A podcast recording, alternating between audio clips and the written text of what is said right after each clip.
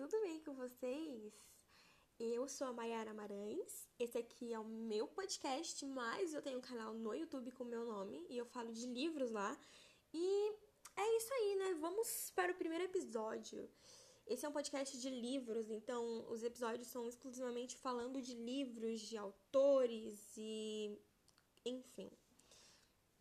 Hoje eu vou falar um pouquinho dos livros que eu já li nesse ano e dos livros que eu estou lendo atualmente. Espero que vocês gostem. Vamos lá, né? Tô nervosa aqui. Bom, o primeiro livro que eu li esse ano foi Um Estudo em Charlotte, da Brittany Cavallaro. Ele. Eu dei três estrelas para ele. Não foi assim um livro que me surpreendeu e coisas do tipo.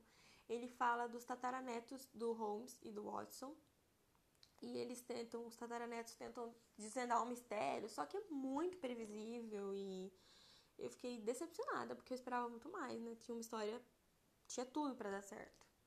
Mas tudo bem, né? Depois eu dei três estrelas também para a Cidade dos Ossos, da Cassandra Clare. Foi uma narrativa muito envolvente, tenho que admitir, porque eu li em dois dias, então uau, um livro de 480 páginas praticamente, eu li em dois dias, é muito rápido. E a fala da Clary, que é uma menina normal, mas aí numa noite ela vê um assassinato, só que só ela consegue ver o assassinato, ninguém mais consegue ver. E aí ela descobre que ela é uma caçadora de sombras e coisas vão acontecer. Só que eu achei que tem um grande problema, dois grandes problemas nessa narrativa, que até um, a parte 2 da história, a Cassandra tá muito empenhada em ajudar a gente a descobrir todo mundo, dos caçadores de sombras e coisas do tipo. Só que na segunda parte em diante, ela não tá nem aí. Quem aprendeu, aprendeu. Quem não aprendeu, que lute, porque ela não vai te explicar muita coisa mais. E o vilão da trama também me decepcionou muito. Nossa, hum, gente, quando ele apareceu, todo mundo falava tanto dele, assim, que ele era, nossa, mal, não sei o quê. E aí quando ele apareceu, eu falei, ah, é isso? Hum, beleza. E o final também achei meio confuso. Não confuso, mas também aconteceu coisa muito rápido. Eu fiquei, tá, calma. Depois eu li As Mil Partes do Meu Coração, da Colin Hoover. Maravilhosa! Gente, eu dei quatro estrelas para esse, mas eu achei que eu dei uma nota meio alta. Acho que eu daria umas três e meia se eu fosse parar pra pensar agora. Tem. Conta a história da Mert, que tem uma família super problemática e coisas do tipo, e aí vai contar a história dela, como é que ela faz para se descobrir melhor, como é que ela faz para se apaixonar e essas coisas. Mas é um livro assim que traz muitas reflexões na questão da depressão, né? Mas ainda assim, sei. Não, eu acredito que não seja melhor da Colin Hoover. Eu quero muito ler outros dela para tirar minhas conclusões. Eu li um outro dela, vou falar mais à frente. Só que o outro foi bem melhor que esse, então acredito que esse com certeza não é o melhor livro dela. Depois, número 4, eu li Não Fale com Estranhos, do Harlan Coben. Gente, que decepção. Nossa, que decepção, porque eu dei três estrelas para ele, mas assim, querendo dar duas. Gente, muito, muito ruim. Assim, nada contra o Harlan Coben. Eu sei que esse não é o melhor livro dele, porque eu sei que todo mundo fala que tem melhores. Que esse livro também foi uma decepção. Inclusive no Scooby, muita gente fala que esse livro foi uma decepção. Só que, assim, eu não entendo as coisas que aconteceram. Deixou muita lacuna, muita coisa em aberto. E parece que no final o autor queria fechar de uma vez, assim, o que tinha acontecido esse livro fala muito da, do Adam e da família perfeita dele. Ele é casado com a Corinne e tem dois filhos, o Thomas e o Ryan. E aí ele descobre que a Corinne fingiu uma gravidez há dois anos atrás. Um estranho conta pra ele, um cara super estranho conta pra ele. E aí ele fala pra ela pra eles conversarem, eles marcam um encontro e a Corinne some. Só que eles começam a inventar um monte de trama, um monte de coisa. Ai, muito complicado. E. O que, que eu posso falar mais desse livro? Eu acho que assim. Eles podiam. Eles tinham uma história muito boa na, na, na mão deles, né? Do, do Harlan Coben tinha uma história muito boa na mão dele. Mas ele não, não fez jus à história boa que ele tinha, sabe? Mas tudo bem. Seguimos, né? Seguimos para o quinto livro, que agora vem favoritado por aí, vem favoritado, que é A Princesa Prometida do William Goldman. Gente, esse livro é incrível, é incrível. Eu dei cinco estrelas, favoritei ele. Assim, tem seus pontos negativos também, assim como outros livros, mas muito bom. É, conta a história do William mesmo, que o pai dele contou para ele a história da princesa prometida quando ele era pequeno e estava doente. O problema é que o pai dele tinha contado sim a história da princesa prometida para ele, mas tinha tirado todas as partes chatas. O William cresce, vira um escritor e aí decide republicar A Princesa Prometida.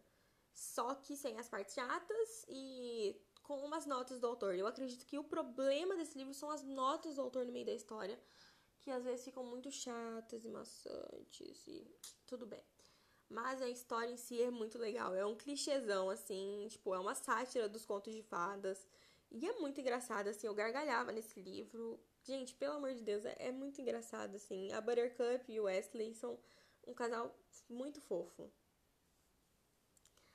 Uh, depois eu li as últimas mensagens recebidas da Emily Troncourt. E assim, o que falar desse livro? Eu preciso até respirar um pouco antes de falar, porque, gente, é perfeito, sabe? Assim, é triste demais. Eu aconselho assim, se você, né, não gosta de coisa triste, tem gatilho, então não leia se você não estiver preparado. E esse livro basicamente conta as últimas mensagens recebidas das pessoas antes delas morrerem, antes da pessoa que mandou morrer, né? E aí na, na página do livro tem a mensagem e embaixo a explicação. E, gente, é muito emocionante. Eu chorei várias vezes lendo esse livro e eu não sabia que eu tinha tanta lágrima dentro de mim. Eu li em um dia, ele é bem curtinho, bem curtinho mesmo, mas é muito gostoso de ler. Em sétimo, nós temos Verity. Ai, meu Deus, da Colin Hoover. Eu li em um dia também. E, gente, favoritado, favoritado, assim. Não tenho o que falar. É, conta a história de uma escritora, a Lowen. E a Lowen tá, tipo, falida, falidaça. E aí ela recebe um convite de terminar três livros de uma série de uma autora chamada Verity. E aí ela vai para casa dessa Verity para conhecer o escritório dela, tudo. E ela acha um manuscrito da Verity contando todas as atrocidades que ela já tinha feito na vida dela. E aí ela se apaixona pelo pelo Jeremy, que é o esposo da Verity, e é coisas vão acontecendo e você fica tipo, uau, uau, uau, uau, porque cara, é muito louco, é, é muito legal, é divertido demais.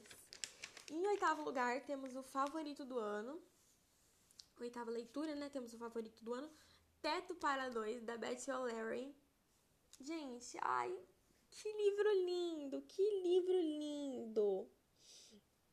É, conta a história do Leon e da Tiffy.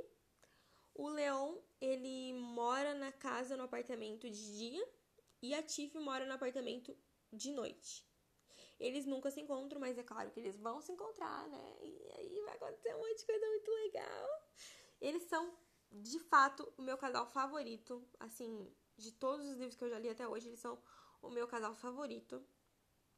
E assim, sem palavras, eles são muito fofos e fala esse livro aborda relacionamento abusivo de uma maneira muito sutil e delicada. É incrível. Depois eu tô lendo agora, né, atualmente, Mulherzinhas, que é da Louisa May Alcott. Um, fala da história da Jo, da Amy, da Beth e da Maggie. Conta como as meninas se saem no mundo, porque é um mundo da guerra de secessão, e é o pai delas está na guerra, elas têm só a mãe, elas não são ricas, e é muito legal. É um clássico, né? É um clássico, então faz parte das nossas leituras. Tô lendo com as meninas do Little Woman Book Club, inclusive Teto para Dois também li com elas. E tô gostando muito, tô gostando muito, tô sentindo que vai ser um favorito.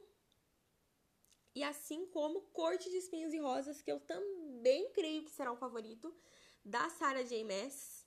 Corte de Espinhos e Rosas é um livro que é baseado, mas não tem muita coisa a ver, assim, é só tirado uma base mesmo em A Bela e a Fera.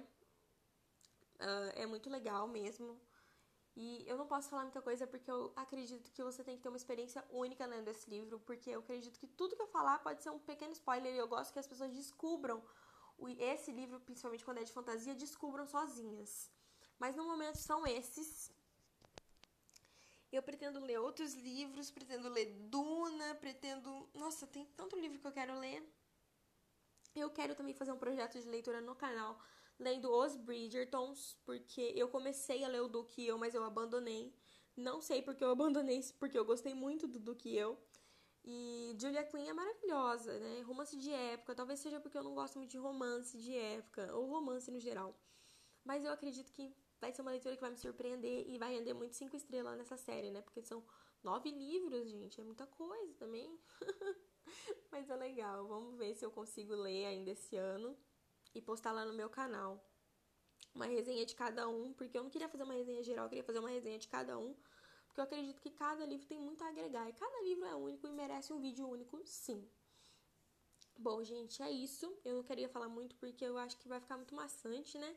Espero que vocês tenham gostado. É, eu volto para falar de cada um desses livros aqui, em particular aqui no podcast. E é isso, tá bom? Um beijo, um livro e até a próxima.